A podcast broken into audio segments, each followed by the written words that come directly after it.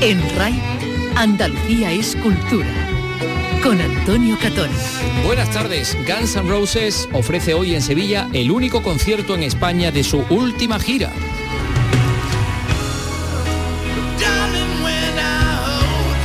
El Estadio Benito Villamarín, el Estadio del Betis, acoge a la mítica banda de rock duro responsable de temas casi himnos como este Sweet Child O' Mine. Carlos López, buenas tardes. Buenas tardes. Se trata además de un concierto muy esperado porque estaba previsto para el año de la pandemia, el 2020, y ha sufrido dos aplazamientos. Hoy unos 43.000 asistentes van a bailar con este tema u otros como November Rain o Welcome to the Jungle. Pues les vamos a contar los pormenores del concierto que se celebra hoy, el día en que otro llena estadios, este más nuestro, Miguel Ríos, cumple 78 años. Les vamos a contar los premios Max que se entregaban anoche en Menorca y donde hay varios andaluces premiados y más cosas. Hoy va a estar con nosotros el escritor valenciano Javier Alández, que nos presenta Los Guardianes del Prado, una novela sobre el traslado a Valencia de las obras maestras del museo durante la Guerra Civil. Vicky Román, buenas tardes. Buenas tardes, ese es el fondo para una obra de ficción que nos permite conocer la historia. Alández establece dos escenarios temporales, la guerra, en la que un ambicioso general franquista intenta hacerse con las joyas del Prado para entregárselas a los nazis, y por otro lado, la transición, cuando un periodista intenta descubrir la verdad.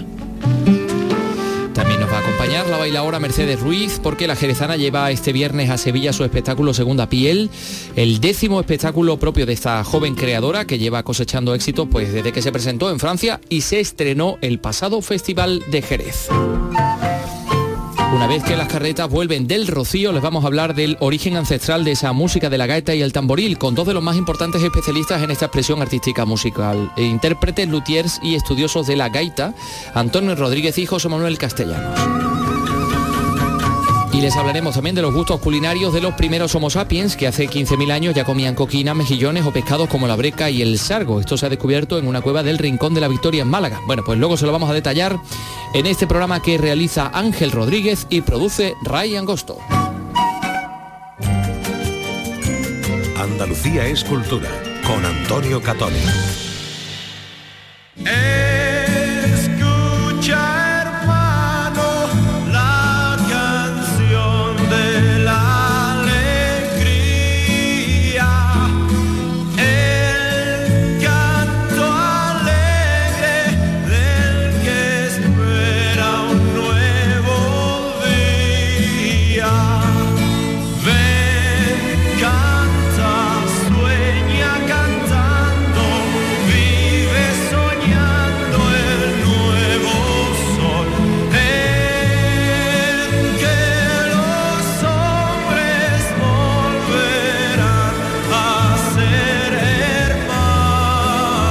cumple 78 años.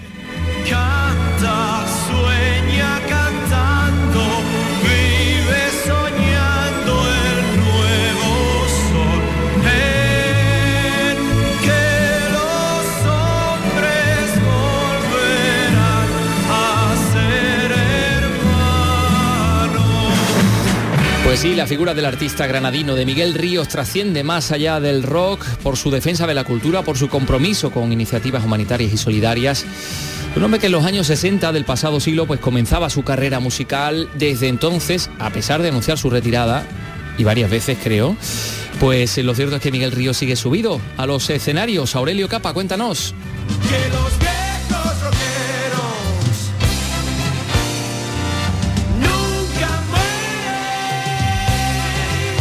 Y Miguel Ríos es la demostración de que el rock es inmortal. Las letras de sus canciones bien podrían servir para contar la historia de estos 78 años de vida que le contemplan. De origen humilde, nació en el barrio granadino de Cartuja, en una familia de nueve hermanos.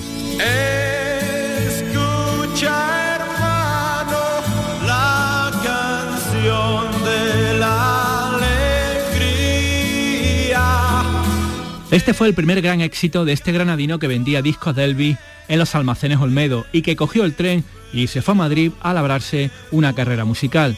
1982 fue el año del Mundial del Fútbol, de la mascota Naranjito y también del Rock and Río. Cada día despierto en distinta habitación. 400.000 discos nada más y nada menos vendió de una gira que llenó estadios, como las grandes figuras del rock.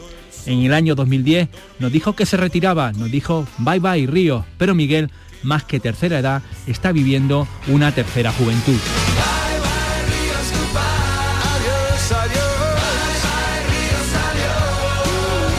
Miguel, que ya tiene una fundación que lleva su nombre, se resiste a bajarse de los escenarios y sigue creando canciones tan bellas como las de su último trabajo, Un largo tiempo. Largo tiempo a Miguel Río, por lo pronto 78 tacos, que diría un rockero.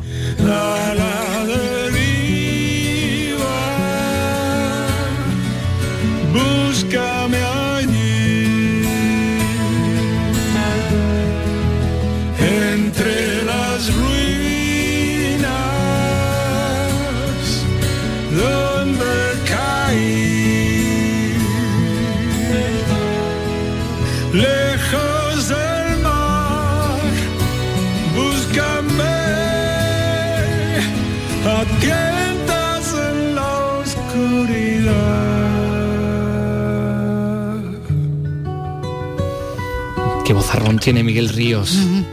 Feliz cumpleaños, Miguel Ríos, 78 años. Bueno, y otros rockeros que yo creo que van camino también de cumplir más o menos los mismos o más.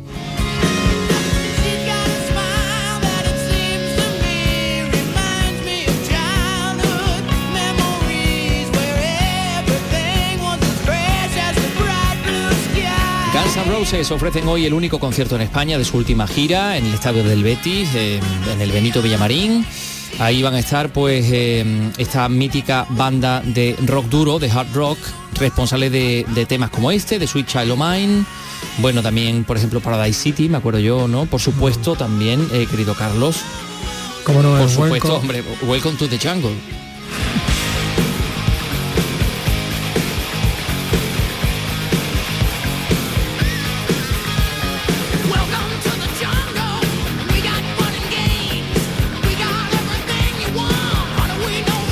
Y nuestro querido Carlos López ya se ha preparado para asistir a ese concierto. Eh, Pues sí, señor, Una sí, felicísima señor. ocasión por dos razones, por escuchar a Guns N' Roses y también por acudir al estadio del Betis, porque Carlos es estuvieron ahí, ¿no? prácticamente, También, en mm, en fin, Es que hace lo ya más casi, que existe. hace ya casi 30. un mes, hace un mes ya que no voy, entonces claro, voy a, Ah, bien, como bien, bien, bien. ya de, de pisar suelo sagrado. Oye, pero fíjate que esto era un, un concierto muy esperado, ¿no? Porque se, espe- de- se estaba previsto para el año de la pandemia, Muy, ¿no? muy esperado, efectivamente. Estaba previsto para el 2020, así que ha sufrido dos aplazamientos. Los de Hollywood retomaron la gira en Lisboa. Es la tercera vez que viajan a Europa dentro de esta gira titulada Not in This Lifetime, eh, que iniciaron en 2016. Fíjate, desde entonces más de 160 conciertos y solo en Europa casi 2 millones de asistentes. De hecho, la tercera gira más taquillera de la historia. Hay que decir que está todo agotado, aunque hace unos meses se amplió el aforo y se pusieron más entradas a la venta.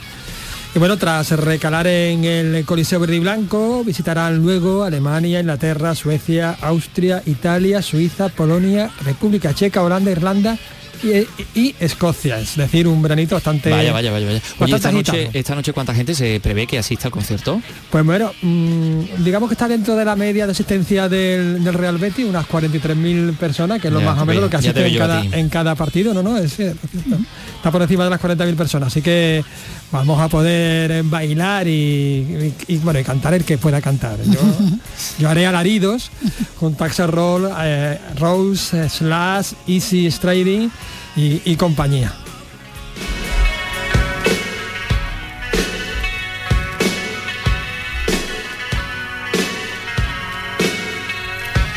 Esta es Paradise City.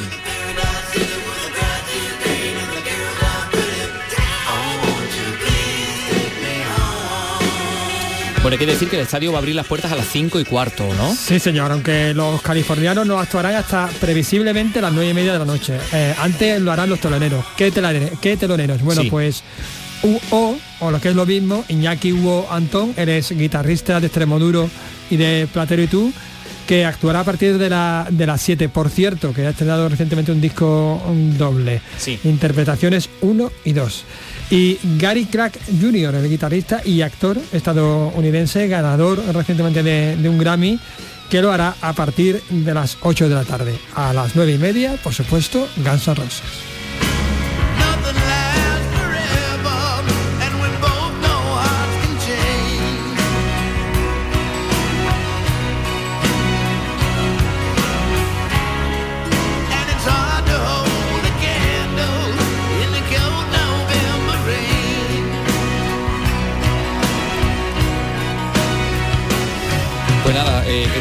Esperamos mañana la crónica del concierto de Guns. N' Roses, ya nos contarás, ¿no? Eh, enseguida vamos a escuchar a Javier Alández, que viene a presentarnos su novela Los Guardianes del Prado, va a ser, en, pues nada, dentro de unos segundos. Son las 3 y 10 minutos.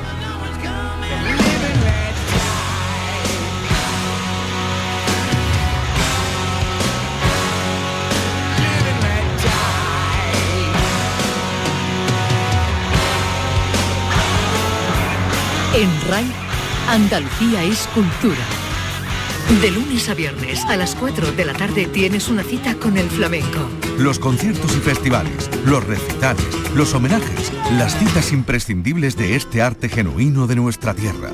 La mejor selección de nuestra fonoteca. Portal Flamenco. De lunes a viernes, desde las 4 de la tarde, con Manuel Curao. RAI, Radio Andalucía Información. En RAI, Andalucía es cultura.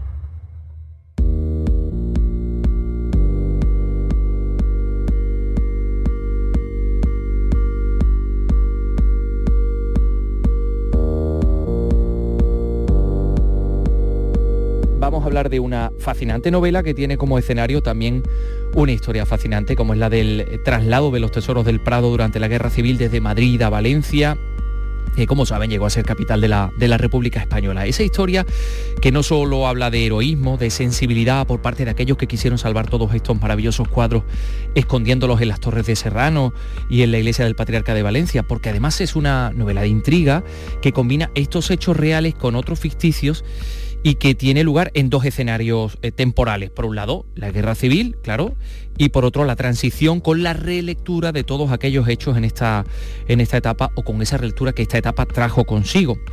Y aunque la trama pues recorre varias ciudades españolas, Madrid, Salamanca, León, Oviedo, Berlín también, está Barcelona también, la protagonista indiscutible es la ciudad de Valencia que casi se convierte en otro personaje, en otro personaje más. Eh, pues sí, hay muchos personajes, hay personajes reales. Ahí está, por ejemplo, José Lino Bahamonde, el oficial nazi Heinrich Himmler. Y, bueno, pues el presidentes del Consejo de Ministros, Negrín, Largo Caballero, la poeta María Teresa León. Pero bueno, pues también hay, por supuesto, otros personajes ficticios. ¿Por qué? Pues porque esa mm, eh, Javier Alández, el, el autor, se toma eh, la libertad de la ficción para intentar dar explicación a algunos episodios que aún no la tienen. Está con nosotros aquí. Javier, bienvenido a Andalucía. ¿Cómo estás aquí? Antonio, estoy encantado de estar aquí con vosotros. Muchísimas gracias por el espacio que me brindas y un placer estar también eh, con todos los oyentes. Bueno, pues eh, un placer el nuestro de, de tenerte porque la ficción de alguna manera también nos ayuda a poder dar explicación. Decíamos antes que eh, a través de la ficción intenta dar explicación a hechos que todavía no tienen esa explicación histórica, pero hay hechos con explicación histórica que, que bueno, eh, que podrían explicarse también de otra manera, ¿no? La ficción nos es útil también. Mira, eh, yo creo que, que en este país tenemos grandes historiadoras e historiadores que nos ayudan a saber qué es lo que ocurrió en, en otras épocas de nuestra historia. Además, ese traslado de los cuadros del Museo del Prado hasta Valencia ocurre en el siglo XX, ocurre en el primer año de la Guerra Civil, con lo que la documentación es amplia, es extensa. Las historiadoras e historiadores hacen ese trabajo de arqueología de la historia y los humildes novelistas lo que podemos hacer es imaginar cómo fueron las conversaciones, cómo fueron las emociones, los sentimientos, las ambiciones, los miedos. Y combinando todo eso, poder dar a lo mejor una explicación mucho más humana a esos hechos casi asépticos que nos dice, que nos dice la historia. De todos modos, mira Antonio, yo, wow, creo que nunca he aprendido más del siglo de oro español que con las novelas del Capitán a la Triste. Eh, Que aparece citado en más de una ocasión. bueno, es que además en la, nove- eh, la trama- en la serie de novelas de Capitán a la Triste, eh, El oro del rey transcurre en Sevilla. Eh, entonces a- acabas conociendo todo lo que es una geografía, una política y tal, con esas tramas de ficción, pero donde aparecen personajes reales, donde aparecen situaciones reales. En ningún caso mi deseo es tergiversar la historia ni cambiarla. La historia es la que es y ocurrió como ocurrió. Pero sí que partiendo de esos datos fidedignos, de esos datos históricos, que es ese traslado de los cuadros del Museo del Prado a Valencia durante el primer año de la Guerra Civil, adosarle una trama de ficción que sea verosímil, y que no cambie la historia, evidentemente. Todo eso se cuenta en Los Guardianes del Prado, esta novela de Javier Alandes, editorial Espasa, que hay que, hay que decirlo y hay que destacarlo. Y, mm, y ahí hay un personaje que yo creo que es fundamental, que es Santoro Alejandro y su padre.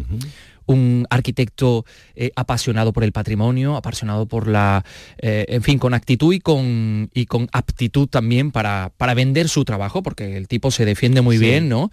Y, y- y aquí tenemos que tener en cuenta, eh, en cuenta el valor de las obras de arte per se, el valor artístico, pero también el valor simbólico, ¿no? Es muy importante. En Los Guardianes del Prado, eh, si me permites, Antonio, mm, tocando ese tema del traslado de los cuadros del Prado a Valencia, lo que yo ficciono es un intento de robo de las meninas en Valencia, porque hay un general franquista que la quiere entregar a Alemania porque es el precio que Alemania ha puesto para enviar soldados a la guerra civil española, para enviar tropas. Entonces es, forma parte de esa ambición personal de, de ese general porque quiere, pues, eh, si gana en la guerra civil, pues ser ministro o ser jefe del Estado Mayor, tiene una ambición personal muy importante. En concreto, en concreto, Javier, las meninas es el canje por el bombardeo de Guernica. No, ¿no? no. Ah. Eh, eh, el- el- cuando se reúne el general Gallardo, ese general ficticio, esa mano derecha ficticia de Franco, que se reúne en Endaya con Jürgen von Schimmer, otro ficticio general alemán, para acordar esas contraprestaciones, el general alemán ya en los primeros capítulos se lo deja muy claro. Si quieres que te envíe aviones para bombardear, me tienes que entregar la colección numismática del Museo Arqueológico Nacional. Si quieres que te envíe tropas terrestres, me tienes que entregar el autorretrato de Durero y las meninas. La realidad que nos dice que bombardeos sí que hubieron, pero tropas terrestres no hubieron. Y eso es porque dentro de la novela se encuentra escondido también otro, mm, otro tema relacionado con el arte y el patrimonio, que es el misterio del tesoro del Vita. Es la desaparición El del... de- el, el Vita era el yate que el gobierno republicano fletó y mm, cuyo, cuya carga era esa colección numismática del Museo Arqueológico Nacional que jamás ha aparecido. Pero permíteme una cosa, Sí. Javier, ese, ese, ese trato, ese canje, ¿eso sí es historia o es ficción? Es ficción. Es ficción. Ah, Es bien, bien, ficción. bien. Entonces es una forma como de dar una explicación a hechos que todavía hoy no la tienen. No sabemos dónde están esa, esa colección de monedas del Museo Arqueológico Nacional. Pues yo ficciono que acabaron en manos de los alemanes a cambio de enviar aviones para bombardeos, que sí que ocurrió. Los, Ahí está el caso de Guernica. Claro. Claro. Ahí es donde aparece Guernica y además Guernica forma parte de uno de los puntos de inflexión importantes de la novela, porque determinados personajes que hasta ese momento están haciendo lo que les mandan, se dan cuenta de en qué están participando. Se dan cuenta de cuáles las consecuencias de sus actos. Tú decías antes, Antonio, ese valor emocional que tiene el arte, es decir, que no es solo un valor económico, no es un- Yo creo que los cuadros, en este caso que hablamos de cuadros en los museos del Prado, no pertenecen, no son propiedad exclusiva de un determinado museo, de una determinada comunidad autónoma, es propiedad de todos, ¿no? El arte habla de quienes fuimos y no podemos mirar hacia adelante sin mirar hacia atrás. Cuando cuando hay un conflicto armado, evidentemente lo primero son las vidas de las personas, eh, no cabe ninguna duda. Pero el arte siempre es un objeto de deseo por ese ejército invasor, por ese eh, pueblo un poco más eh, opresor, y es porque el, ar- el arte habla del pasado de los pueblos. Cuando borras el arte, borras la historia de un pueblo. Y también, bueno, tiene ese propio valor simbólico que también en la novela podemos comprobar, por ejemplo, con el asalto a, eh, a Palacio, creo que en Madrid, el Palacio de, ahí no recuerdo quién era, el Marqués, era un noble, que también se destruye, o esos grupos incontrolados también dentro de los Sí. milicianos de la República, que van quemando iglesias, aquí mm, quemaron, por ejemplo, en Andalucía, seguramente en Valencia también.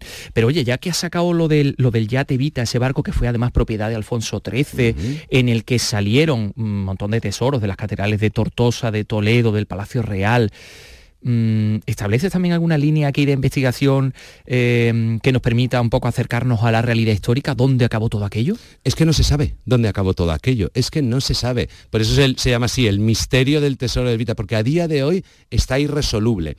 La historia, lo, que sí que es cierto es que esas monedas, esas monedas del Museo Arqueológico Nacional, junto con patrimonio personal pues de determinados nobles, políticos, de iglesias y demás, se agrupa también allá donde está el gobierno. Las monedas viajan a Valencia con el gobierno y cuando el gobierno sale de Valencia, dirección Barcelona, se lleva cuadros y monedas.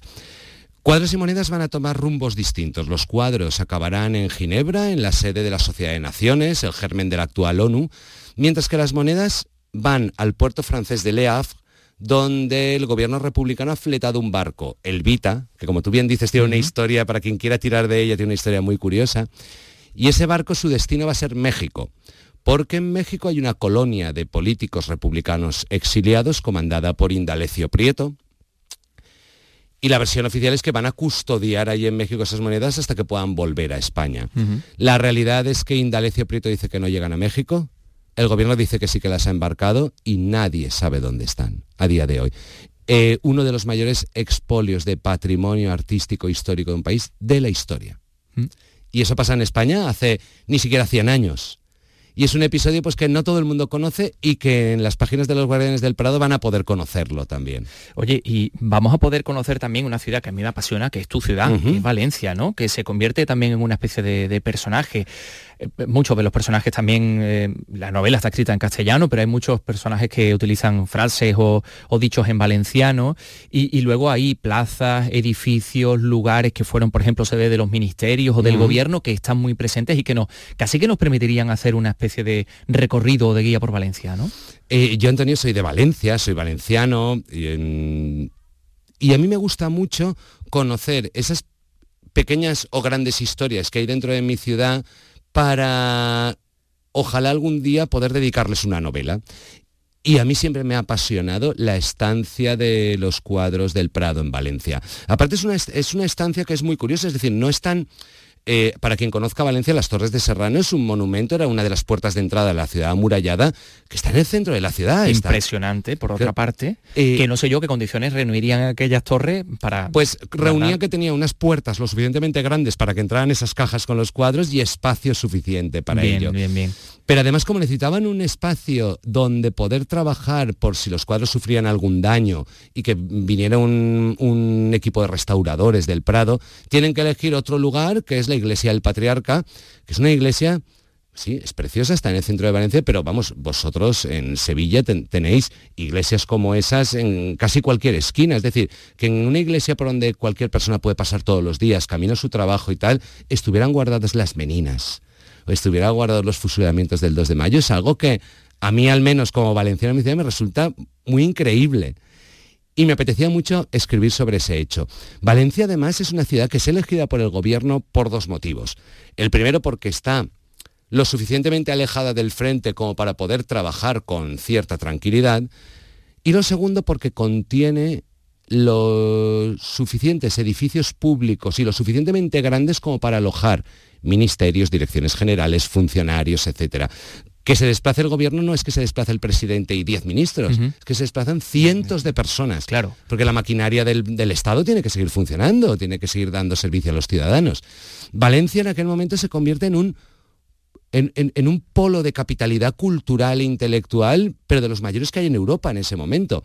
Junto con todos esos políticos y funcionarios se vienen intelectuales, artistas, eh, escritoras y escritores, porque han perdido a los que eran sus, sus espectadores de teatro, los han perdido en Madrid, que eran esos funcionarios y eran esos políticos, y se van a Valencia. Claro. En Valencia en 1936 nos podemos encontrar a Hemingway, nos podemos encontrar Imperio Argentina, nos Antonio podemos- Machado. Antonio Machado. No sé si aparece en Sí, los no Guardianes del aparece, Prado. pero, pero Antonio Machado, aparte, Antonio Machado llegó a residir en el municipio valenciano de Rocafort, un municipio muy cercano. Todavía hay una casa que Villamparo, que es donde, donde residió Antonio Machado. Antonio. Machado. Entonces Valencia se convierte. Estuvo hasta mi, pro- hasta mi abuelo, que, que era practicante del ejército republicano, estuvo en Valencia, le cayó ahí un bombardeo tremendo y, y- y huyó por, por Cataluña. Bueno, quiero decir que esto forma parte también de nuestra hay una historia historia. que algún día me tendrás que contar. Hombre, ¿eh? claro que te lo contaré. Vale. Oye, pero al margen de todo esto hay algo que me parece muy interesante porque luego, claro, llega la, la transición y hay una relectura de todos estos hechos y ahí es donde yo iba cuando he dicho anteriormente el tema de, eh, a veces las apariencias engañan. Hay una agiografía de un personaje, un supuesto héroe de la República que parece que no lo es tanto, ¿no? Bueno, pues la novela está narrada en dos tramas. Está esa trama de 1936-37 con el complot para robar las meninas en Valencia y otra trama en 1980-1981, donde Fernando Poveda, un periodista en horas muy bajas tras una trágica pérdida familiar, se le encarga un reportaje para glosar la figura de Félix Santurce.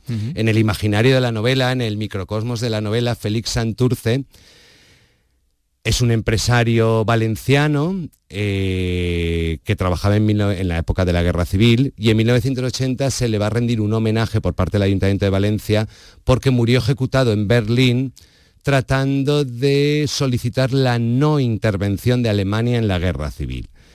Y a Fernando Poveda, ese periodista, se le encarga ese, ese reportaje. Fernando Poveda va tirando del hilo y la historia de Félix Santurce esconde el complot para robar las meninas en 1936. y, y, todo además viene a través de una fotografía misteriosa. Hay personas que en teoría no tienen por qué saber nada, pero reconocen a las personas que aparecen en esa fotografía, ¿no? Sí. Y van tirando de ese hilo. Se va tirando del hilo. Y descubren que, el, el, digamos, el héroe no lo era tanto.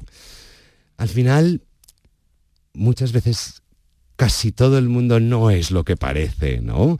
Eh, yo no creo ni en los buenos buenísimos ni en los malos malísimos, creo en los buenos con dobleces y en los malos que creen que hacen las cosas por un motivo y creen que tienen razón para ello. Eh, yo digo, Antonio, que esta no es una novela de bandos, no es una novela, no es un tratado político, es una novela de aventuras, donde nos vamos a encontrar, más allá de sus filiaciones, gente ambiciosa, gente corrupta, gente que hace lo que debe hacer, que sabe que es lo correcto y aunque esté su vida en juego, trata de hacerlo. Entonces, es un poco lo que ocurre con lo que va descubriendo Fernando Poveda, que va descubriendo esos personajes que intervinieron en ese intento de robo. Pero es que además, eh, si me permites, Fernando Poveda, esa historia que va desenterrando, se encontrará de bruces con el ruido de sables del 23F. Y era, yo quería unir esos dos aspectos, el alzamiento de 1936 y el golpe del 23F, en esta novela de aventuras, porque pese a estar alejados 45 años de distancia, ideológicamente son muy cercanos ambos, ambos acontecimientos. Y mm, ideológicamente es como cierran un círculo, ¿no? Uh -huh. El que no triunfara el golpe del 81 probablemente cerró un círculo que todavía no se había cerrado desde el 75 que se habían dado pasos, elecciones democráticas y demás, pero yo creo que lo que cerró el círculo probablemente fue ese golpe de Estado del 23, ese golpe fallido. Uh -huh. Entonces me, me, apetecía mucho reflejarlo para que las personas que, por supuesto, sí que conocieran estos hechos, los puedan recordar o los pueda, puedan investigar un poco más, informarse un poco más, pero las personas que no los uh -huh. conocieran, se puedan informar claro, y puedan saber que eso pasó. Puedan acceder a ello. Estamos hablando claro. de los Guardianes del Prado con Javier Alandes, de esa eh, supuesta operación eh, por parte de los eh, nazis para hacerse con obras de arte del Museo del Prado, para mí el museo más maravilloso del mundo. Uh -huh. Eh, oye, pero ya que estamos aquí en Andalucía, que fuimos objeto de un expolio tremendo por parte de los, de los franceses, ¿no? Del famoso mariscal sur, sí. el mariscal coleccionador, eh, así se le llamaba. En fin, vamos a ponerle comillas a aquello. Eh, no sé si te ha servido eso de inspiración. Mira, me ha servido de inspiración porque en todas esas historias que acompañan al arte, el Mariscal Sur eh, eh, al final es una historia también de ambición personal, o sea, quiero esto para mí. El arte es algo único, es algo irrepetible, es algo que normalmente las autoras y autores de ese arte ya no están con nosotros, han fallecido, por lo tanto es irreemplazable y se convierte en piezas de colección, piezas eh, que son patrimonio, y entonces muchas veces esos invasores, eh, hablas de la guerra de independencia española, uh -huh. esos invasores atacan a, a, la línea de flotación de un pueblo que es su pasado, su legado cultural. Es, esto tú te lo aprecias, pues esto yo me lo voy a llevar a mi casa. Lo voy a tener en el salón de mi casa. La anécdota aquella que contaba que Hitler quería tener la Mona Lisa en el baño, ¿no? Sí. Eh, y es porque... Y la menina no sé dónde la quería tener, pero en una estancia más o menos, ¿no? Un poco por más el, grande, ¿no? Que el de la de la Mona Lisa, sí. ¿no? Un poco más grande. Pero sí que es cierto que el arte forma parte de borrar sentimientos y legados culturales. ¿Qué estará ocurriendo ahora mismo, Antonio, en, los museos de Ucrania? Uh -huh. ¿Qué estará ocurriendo? Eh, no lo vamos a saber a lo mejor hasta dentro de décadas, porque la historia eh, tú la puedes ver en retrospectiva, cuando han pasado varias décadas. Pero, ¿qué, ¿qué obras de arte se perderán? ¿Qué obras de arte caerán en manos privadas? ¿Qué obras de arte eh, es muy conocido la pasión que tenían los nazis por acumular todos esos hechos únicos y preciosos. No solo arte, los nazis estuvieron en España buscando en Montserrat pistas sobre el Santo Grial, porque tenían esa, eh, esa también querencia hacia lo esotérico o hacia lo mágico. Pero en Holanda hay miles de historias sobre los Vermeer, sobre eh, los Van Dyck, sobre toda la escuela flamenca de cuadros que no han aparecido. Y es porque el arte es una forma de atacar a la línea de flotación de un pueblo. Mm. Bueno, pues eh, esto como aperitivo, porque me parece ya que ahora llegan las calores, un libro fantástico para este verano, Los Guardianes del Prado, Javier Alandes. Eh, háganse con él, mm, bucen en esta historia que, que es maravillosa y seguro que les va a venir unas ganas de tomarse una horchata con fartons también. Háganlo. Javier Alandes, muchas gracias por estar con nosotros. Antonio, muchísimas gracias a ti, gracias a todos los oyentes y bueno, que ojalá los oyentes se acerquen a las librerías, indaguen un poco sobre la sinopsis de los Guardianes del Prado y a quien le guste, pues por favor que a través de redes sociales, a través de mi mail que aparece en la novela y tal, cualquier apreciación siempre es bienvenida.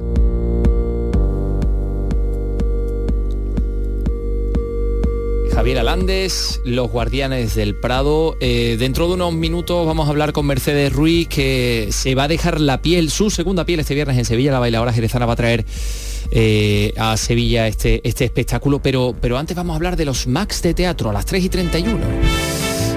Eh, Vicky, porque eh, Andalucía y más en concreto Málaga ha dejado su impronta en los premios Max de las artes escénicas que se entregaban anoche en Menorca, una edición en la que el primer mejor espectáculo se le ha llevado Una noche sin luna, con Juan Diego Boto premiado también como mejor actor por ese trabajo sobre García Lorca, ¿no? Sí, el espectáculo a partir de las vivencias del poeta andaluz fue el gran triunfador de esta edición, podemos decirlo así, porque bueno, pues triunfó en esa gala que tuvo como escenario Mahón eh, en Menorca. Juan Diego Boto no pudo acudir en persona por el premio porque se encontraba de rodaje, justo como le ocurría al malagueño Antonio Banderas, que ha sido premiado por el Musical Company. Estamos escuchando la, la música.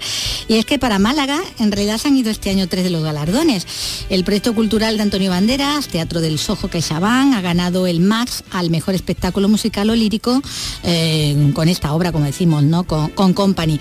Algo que el andaluz agradecía en un audio desde Dublín, donde, como decimos, bueno, está de rodaje, está rodando una película. nosotros es muy bonito y, muy significativo el recibir este premio. Eh, queremos seguir luchando por, eh, por las artes escénicas porque además pensamos que se necesita en los tiempos en los que estamos viviendo, unos tiempos en los que parece que eh, solamente aquellas cosas que están grabadas existen. Y otro, y otro Max que se viene para Málaga, ¿no? También otro, porque hay otra actriz malagueña, Alessandra García, que se ha alzado con el premio al mejor espectáculo revelación con Mujer en cinta de correr sobre fondo negro, un espectáculo que ella misma ha creado y que también protagoniza. Una obra que habla del barrio, de las marcas, de, la, de las clases sociales, de la humildad y de que una persona puede llegar donde quiera mostrando su virtud y sus carencias también. Bueno, hay un espectáculo del que hemos hablado mucho aquí también. eh, en su momento eh, se ha llevado el premio al mejor espectáculo infantil, juvenil y familiar. Estamos hablando del Cris, Pequeña Valiente, esa Ah. historia de una niña transexual eh, que pone en escena la compañía malagueña El Espejo Negro y de la que es director eh, Ángel Calvente. premio muy especial, porque Chris es una niña transexual que al nacer todo el mundo pensó que era un niño, y no, Chris es una niña. Y existen los transexuales y la infancia existen. Enhorabuena a Ángel Calvente. Bueno, pues enseguida vamos a estar hablando de baile.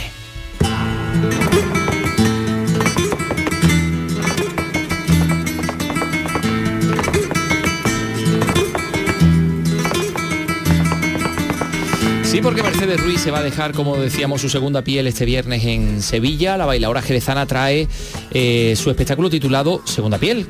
Vamos, es una piel flamenca, ¿no, Carlos? Exactamente, el auditorio Nissan Cartuja, el antiguo pabellón de Canadá, coge este montaje, el décimo espectáculo propio de esta creadora, que lleva cosechando éxitos desde su presentación en Cusset, en Francia, y su estreno nacional en el pasado Festival de Jerez. Cuenta con la dirección escénica de Francisco López y la musical del guitarrista Santiago Lara. Ambos nos atienden ya desde nuestra delegación en Jerez. Bueno, entonces está aquí Mercedes. Mercedes, ¿qué tal? Buenas tardes.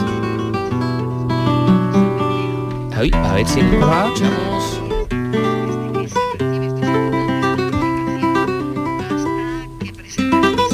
No, no, pues no, no, no escuchamos a Mercedes. No, No, sé no si hay por ahí al fondo una vocecilla, pero no sé si es... A ver, Mercedes Ruiz, Santiago Lara también está, Santiago. Hola, Mercedes, Santiago. Bueno, pues vamos a intentar... Ah, no, claro, que está la guitarra de Santiago. Si est- estábamos Sí. escuchando la guitarra propiamente de Santiago, pero no, creo que ellos no nos escuchan a nosotros, ¿no? Ahora sí. Ahora sí. Mercedes. Ahora sí, ahora Mercedes, sí, Santiago, ahora sí. muy buenas tardes, ¿cómo estáis? Buenas tardes. Buenas tardes, bien, gracias. Qué bien sonaba eso, por Dios. Sí, sí, sí. Él estaba, él estaba aquí ensayando. Aquí sí. nos han metido una música que no sabíamos de dónde era, lo que no sabíamos es que era directo. Que una sonaba tan guitarra maravillosa. Claro que sí. Bueno, Mercedes, ¿qué, qué es Segunda Piel? Bueno, un espectáculo muy flamenco donde mm, el cante, la danza y, la música van unidos de la mano y no se sueltan en ningún momento. Un espectáculo donde buscamos la conexión con el público, la conexión con nosotros mismos y, y sobre todo que, el público disfrute mucho de, esa segunda piel de- de- del flamenco. Mercedes, lleva bailando prácticamente desde los cuatro años Sí. y comienzas tu espectáculo con una bolería que bailas descalza. Sí. ¿Esto, esto por qué? Como homenaje a tu Bueno, infancia, porque recuerdo? sí, sí, un recuerdo, ¿no? Una mirada atrás, ¿no? Mm, También de una manera buscando la espontaneidad, buscando la frescura, ¿no? Y como soy de Jerez, la bulería es lo primero realmente que te enseñan cuando vas a una escuela de pequeña, ¿no? Y le hacemos un guiño a eso, ¿no? A, a la infancia, a- al momento que ves la danza o ves el baile como un juego, sin ningún tipo de presión, sin, sin atadura y- y de una manera como un juego. ¿Es tu montaje más personal entonces, Mercedes? Bueno, es el- no es el más personal, es- pienso que es el espectáculo, es mi décimo espectáculo, un espectáculo que estamos en plena madurez artística y, y bueno, es como es el décimo espectáculo había que celebrarlo. ¿Qué significa Manuel, Manuel Morado para ti en todo esto? Pues Manuel Morao me dio la base, la base del flamenco, la- el origen, ¿no? Eh, Manuel me cogió para la compañía cuando yo tenía seis años, para flamenco, esa forma de vivir, y Manuel me enseñó a amar el flamenco y el cante y la guitarra por encima de todo. Y bueno, y en toda esta evolución, como dices, el décimo espectáculo, ¿cómo has notado? Por cierto, eh, tengo entendido que lo presentabas en Francia, en Cousset, ¿no? Sí, ya, ya sí, se, sí, ahí, se ahí se presentó allí. estrenó, sí, después también estuvimos, en- hicimos una gira, estuvimos también por Carcassonne, o sea, en Francia hicimos unas cuantas mm, de gala y también en España también estuvimos en el Festival de Jerez y ahora llegamos a Sevilla. Pero yo estoy especialmente interesado en saber cómo el público francés ¿no? te acogió. El público francés, el flamenco es universal ya, o sea, no, no es algo tan, tan raro. El, el público francés es un público maravilloso, un público que, que adora la cultura y que va al, tear- al teatro casi todos los días. O sea, tú vas un martes y el teatro está lleno, o sea, es una cosa fantástica. Eh, el público francés está educado, ¿no? A- eh, eh, eh, y, a- y ama mucho a la cultura, o sea, van a ver ópera, teatro y flamenco, por ejemplo. Y el flamenco pues lo acogen con los brazos abiertos y, y sobre todo con mucho cariño. Eh, Mercedes, esta proyección internacional que tiene el flamenco y, y montajes como, como el vuestro, que también, bueno, hacéis eh, en coproducciones también, con, incluso con, con teatros de, de fuera, también ayuda al flamenco, ¿no? Sí, hombre, todo, todo ayuda al flamenco, por supuesto. Y como se dice ahora, ¿no? Que, que hay eh, festivales ¿no? de, de fuera de España eh, comparten ¿no? la producción y a lo mejor te dejan el teatro para hacer los últimos ensayos. Todo eso ayuda muchísimo al flamenco. Bueno, está aquí Santiago también, Santiago Lara, que eh, hemos escuchado su guitarra y que eh, es el responsable de la dirección musical. Santiago, ¿cómo habéis trabajado y, y- y cómo ha ido evolucionando? Porque no sé si, claro, cuando uno pone o estrena un, un- un espectáculo y ese espectáculo pues se va viendo varias veces, hay determinadas cosas que se van limando, ¿no? Que hay, buenas tardes. Muy Bueno, Este espectáculo, mm, no sé si lo ha comentado Mercedes, es el décimo que hacemos en Sí. la compañía. Y, mm, y bueno, la verdad que ya uno va cogiendo el sistema en cuanto a en cuanto a la forma de, cre- de crear un espectáculo, digamos, ¿no? Eh, en este sentido, pues bueno, la música mm, eh, tiene que estar al servicio del, de, sobre todo de ella y sobre todo del, un poco de la dramaturgia del espectáculo, ¿no? Y, y en ese sentido, pues bueno, tanto con Mercedes como con Francisco López, que somos el equipo creativo, pues, pues siempre estamos, en fin, estamos creando juntos e intentamos que todo, que todas las partes estén, estén bien en- engra- engranadas, digamos, ¿no? Ujú. bien, bien juntas. Y después con respecto a lo otro, pues sí que es verdad que, mm, que a raíz de estrenar, pues siempre siempre se le va, se va puliendo un poco el montaje, siempre, sobre todo aspectos de, de tiempo, de ritmo del espectáculo, ¿no? A veces pues vas notando que el, que el público, eh, una parte que tú creías que a lo mejor iba a funcionar, pues ves que a lo mejor funciona un poco peor o, o cosas de este tipo y, y se van limando, ¿no? Sí que es verdad que nosotros limamos muy poco, se puede decir que un 5% como mucho de, de lo que es el total, pero, pero sí que es verdad que se, se retocan algunas cosas. Pues vamos a hablar de, de esas cosas. Eh, hemos hablado de bulería, pero también hay seguirilla, hay farruca, creo que hay incluso una caña, ¿es posible? Sí, sí, sí, también. Y la farruca es muy interesante porque la llamamos farruca con nombre de mujer, es la farruca del maestro Sabica, que toca Santiago, Tacón y Bordón, del maestro Sabica. Y claro, la farruca siempre se suele hacer, ¿no? Un baile de más varonil, ¿no? Recordamos siempre al maestro Gade, ¿no? Siempre muy varonil, con pantalón. Y esta vez hemos querido darle un guiño, hacerle un- una vuelta de tuerca, como solemos decir, y la hemos hecho con mantón, con más femenina, le hemos dado ahí un, un cambio con esa maravillosa farruca del maestro Sabica y es un, para mí es un momento muy bonito del espectáculo. Qué bien, oye, me parece fantástica la idea, ¿no? Hay que darle la vuelta a todo y hay que, y hay hay que, pensar. resignificarlo todo, ¿no? Pues sí, bueno, o- o- en fin, que, que el- que libertad absoluta, un poco, ¿no? un poco va, un poco va de eso, ¿no? De, de reconocerte y de, y de evolucionar, ¿no? Sí, hombre, por supuesto, y siempre que abordas un proyecto nuevo, ¿no? siempre quieres mejorar y siempre quieres dar un pasito más, ¿no? Y con- depurando la técnica, el estilo y mi verdad, por supuesto, pero siempre queremos dar un pasito más. Santiago Lara, ahí va a estar también el cante Belondro y Mercedes Cortés, percusión y la guitarra de Perico Navarro. Bueno, que Mercedes, que te gusta rodearte, ¿no? De buena gente, ¿no? Sí, sí, sobre todo ellos fueron mi primer, mi, mi- mi primer equipo, ¿no? De, de mi primer espectáculo, Londro y Mercedes. Y en este décimo, pues he querido rescatarlo, llamarlo y volver a, a- a celebrar con ellos. Bueno, y la, y la dirección también artística de, de Francisco López, ¿no? Sí. Lo hemos, lo hemos mencionado, que bueno, también tiene un bagaje, no hace falta que, que lo mencionemos, ¿no? Pero bueno, Sí. habéis apostado por caballo ganador, ¿no? Sí, claro, bueno, con Paco ya me ya llevamos juntos seis espectáculos y es ya muy fácil trabajar con él, eh, mi mano derecha también. Eh, oye, Mercedes, eh, has sido reconocida con muchos premios a lo largo de tu carrera, en España y fuera de, de ella, bueno, en la Bienal, eh, en Jerez, en, en Venecia, en Alemania. Mm, ¿Eso es importante? ¿Lo- ¿Los galardones sirven para, para Bueno, algo? Bueno, y en caso de que sirvan, ¿para qué? Claro. Bueno, sirven para motivarte, la verdad, ¿no? Sirve para darte motivación y querer seguir luchando por, por el arte, por la cultura y principalmente es eso. Bueno, volviendo un poco a la- al, al espectáculo, lo estructuras en, en tres partes, ¿no? En tres bloques, ¿no? Sí, en tres bloques. Y el último que se llama Va a traer, col- va a traer cola, porque hacemos dos números con bata de cola, pero es un momento también porque hay un homenaje a Manuel Morao, que ahí está la seguirilla madre también, como, como decimos los flamencos.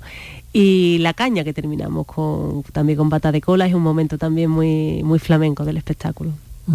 Se llama, se llama segunda piel. ¿Tu segunda piel es el flamenco? Es la danza, sí. Sí, llevo, como has dicho antes, empecé a los cuatro años y no recuerdo mi vida, o sea, desde que tengo uso de razón estoy ligada al baile flamenco y la danza es para mí mi segunda piel. ¿Y, y hay conflicto cuando estás creando? Bueno, conflicto conmigo misma, ¿no? Porque también lo que decía Santiago, ¿no? Tú te grabas los ensayos, grabas un baile o grabas eh, una creación y luego en frío te, ves el ensayo, ves la grabación y no te gusta nada, al otro día lo quieres tirar todo, esto no vale nada, un día estás contenta, otro día... Es, realmente es eso, ¿no? Pero bueno, ahí está, ahí está lo guay, ¿no? Como decimos nosotros, ahí está lo bonito de nuestra profesión. Donde no hay fricción, no hay brillo. Claro. Eso se suele decir, ¿eh? Tiene que Sí. haber ahí un poquito. Bueno, pues eh, Santiago, que se ha traído la guitarra, que la hemos escuchado ahí de fondo.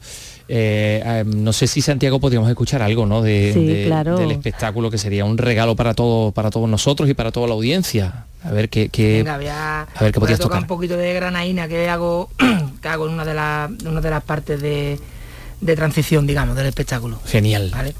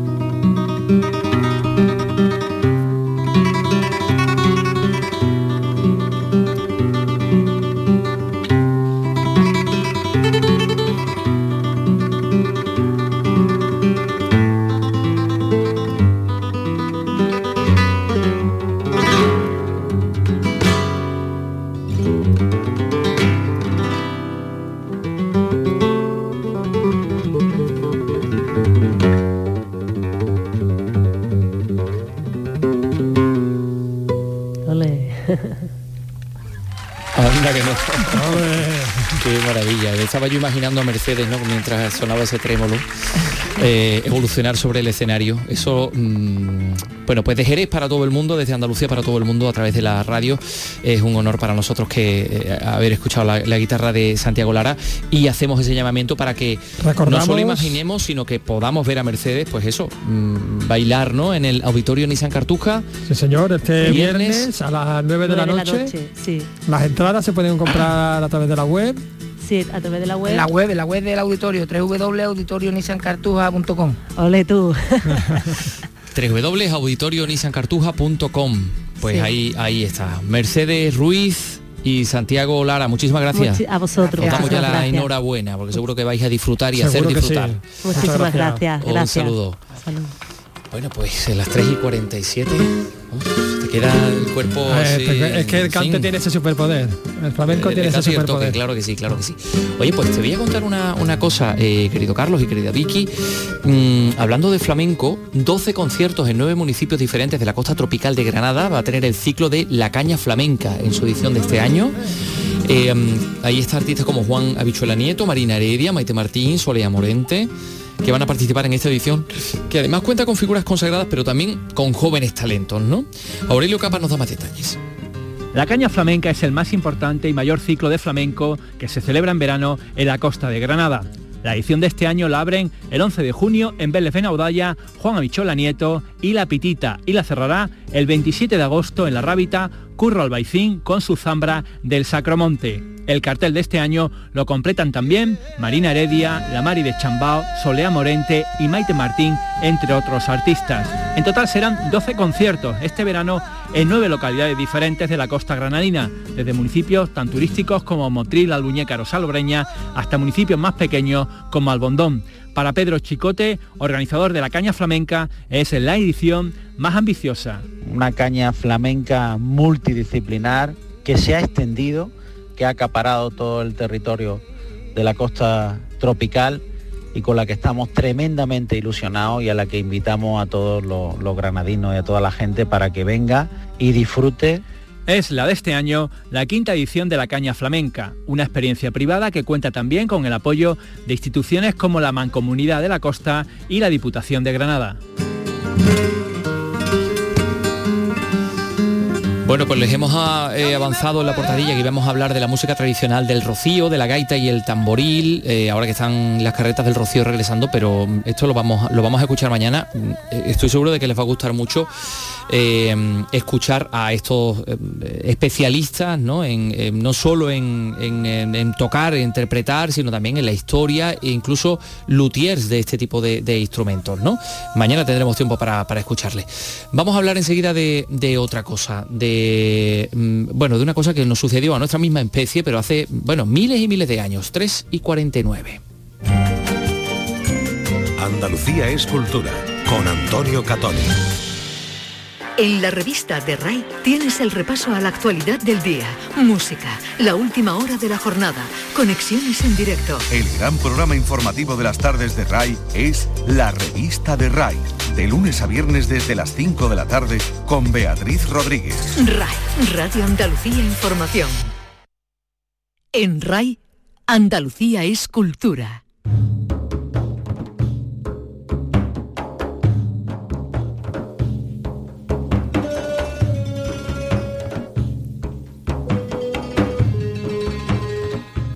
Un equipo de investigadores ha demostrado que el Homo sapiens ya comía marisco y pescado hace al menos unos 15.000 años.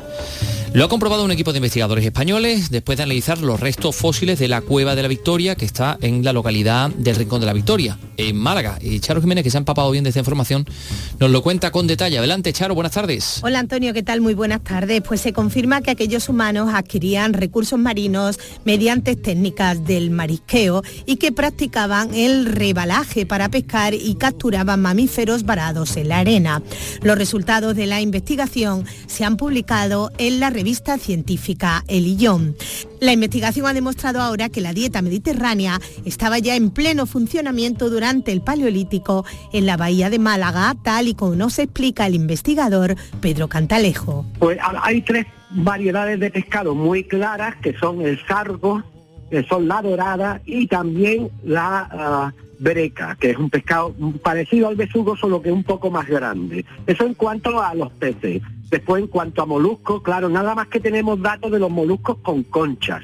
Sí que tenemos concha fina, tenemos coquina, tenemos almeja normal, tenemos la vieira, tenemos también el, el, el ¿cómo se llama? El, el berberecho, y, y todo eso sí que está presente, aparte de los mejillones, que son una dieta muy abundante también de ellos. Cantalejo señala como lo más extraordinario es que la dieta no ha variado nada en 15.000 años. Nosotros siempre hemos comido igual que ellos, ¿no? porque realmente eh, ellos y nosotros tenemos o- o la misma capacidad mental.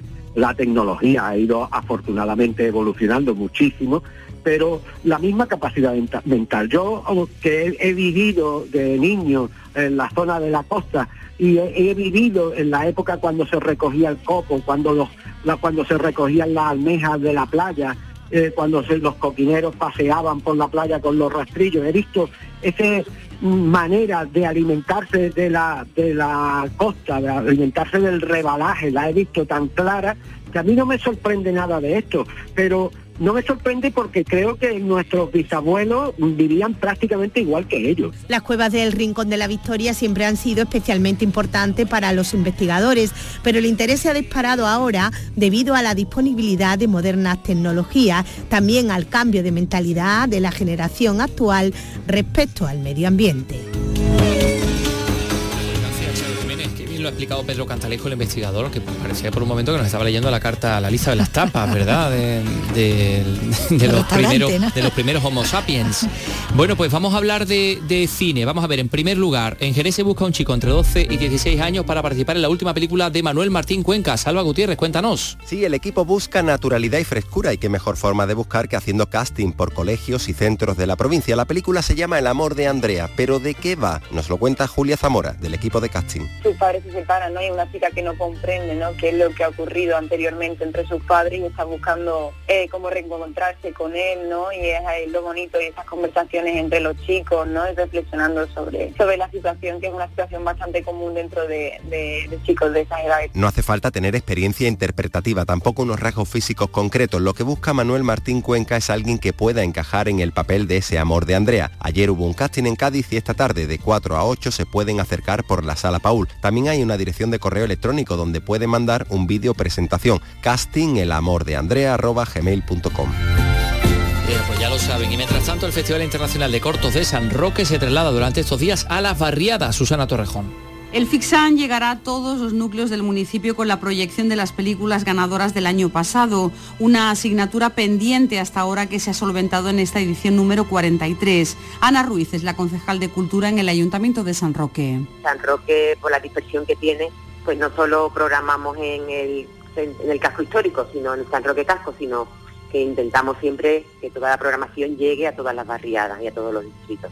El FIXAN ultima sus días de proyecciones. El plato fuerte llegará el sábado con la entrega del premio honorífico del certamen al actor José Sacristán. Y como nos avanzaba ayer Paco Gómez Zaya, pues esta noche tenemos cine clásico en Andalucía Televisión, una de aventuras y amor realizada en el año 68 y ambientada en la paradisíaca Hawái.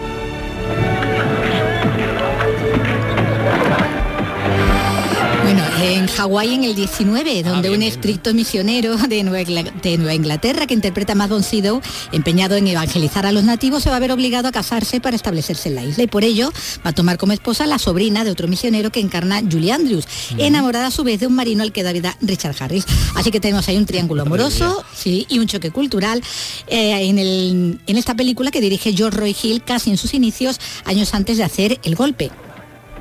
Que muchas veces hubo ahí muchos problemas, hubo que sustituir a directores sobre la marcha, hubo que cambiar y entonces como había muchas eh, historias recientes de, de Espartaco, Cleopatra, eh, la, la historia más grande jamás contada, eh, eh, Rebelión a bordo, pues se conoce que dijeron vamos a ver, cuando tengamos que hacer una cosa así tan dura, vamos a encomendársela a alguien que, que- que esté más joven y que, y que en fin, eh, no, Sí, se, te- no se entretenga detenga por cualquier cosa, porque es que realmente saque esto para adelante. eh, eh, saque esto para adelante en el menor tiempo posible.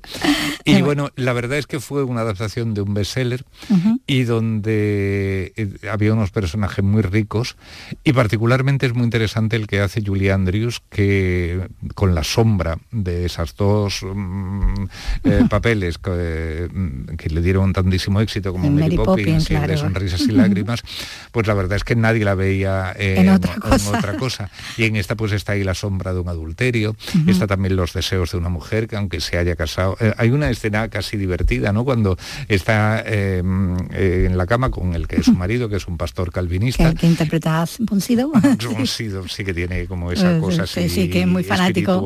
y demás y entonces pues el hombre está cansado y además mm, como le pasa a muchas personas em, con- consideran que el sexo es una Ajá. cosa para hacerlo. Poquito Sí, para sí, hacerlo y poquito y ella pues em, le, re- hace un repaso por toda la Biblia diciendo pues en tal capítulo y en tal versículo se Que dice que hay que cumplir el deber conyugal. Pues en tal capítulo se dice que es bueno el, el crear una familia. Pues en tal capítulo, en tal versículo se dice que es bueno tirando, para los tirando dos. de escritura, ¿no? Ah, sí, es que le leyó la cartilla, por así decirlo, bien leída. Y, y bueno, y del y otro aquella- vértice Richard Harris, que es el Sí, el porque marinero. además Eh, ella tenía esa especie como de, de amor de la juventud, o de la infancia. Ella en realidad se casa con el calvinista por... mm, Sí, por una conveniencia por una para todos, claro, sí. pues sí, sí, para llegar allí a, a la isla. No sabemos si esta historia, sí, la historia de estos personajes pasó, pero sí que es verdad que el ambiente de lo que fue la colonización y la cristianización de- del archipiélago de Hawái sí que parece ser que fue algo Exacto, parecido. Sí, parecido a esto. En RAI, Andalucía es cultura.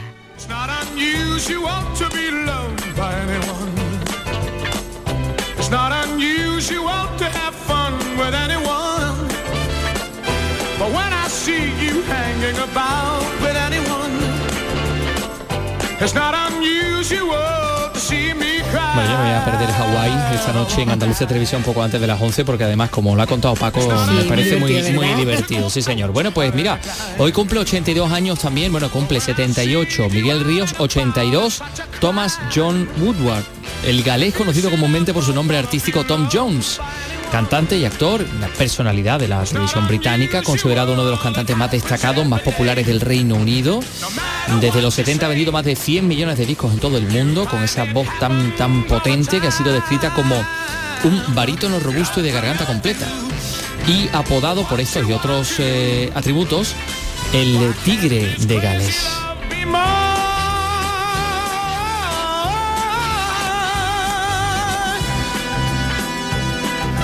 Podría ser el ligre, bueno, podría ser lo que se proponga que porque tiene unas cualidades espectaculares. Tom Jones, eh, 82 añitos, nada más y nada menos en el día de hoy. Bueno, que mañana volvemos. Carlos, Vicky, hasta mañana. hasta mañana. Adiós, un saludo, chao.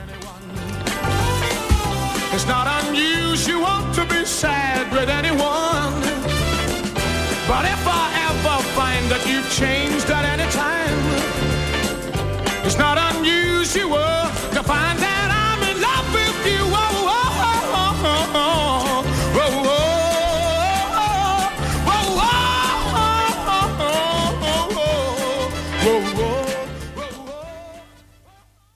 Andalucía es cultura. Con Antonio Catoni.